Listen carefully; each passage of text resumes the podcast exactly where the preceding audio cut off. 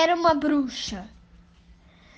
À meia-noite, em um castelo mal assombrado, com uma faca na mão, passando manteiga no pão.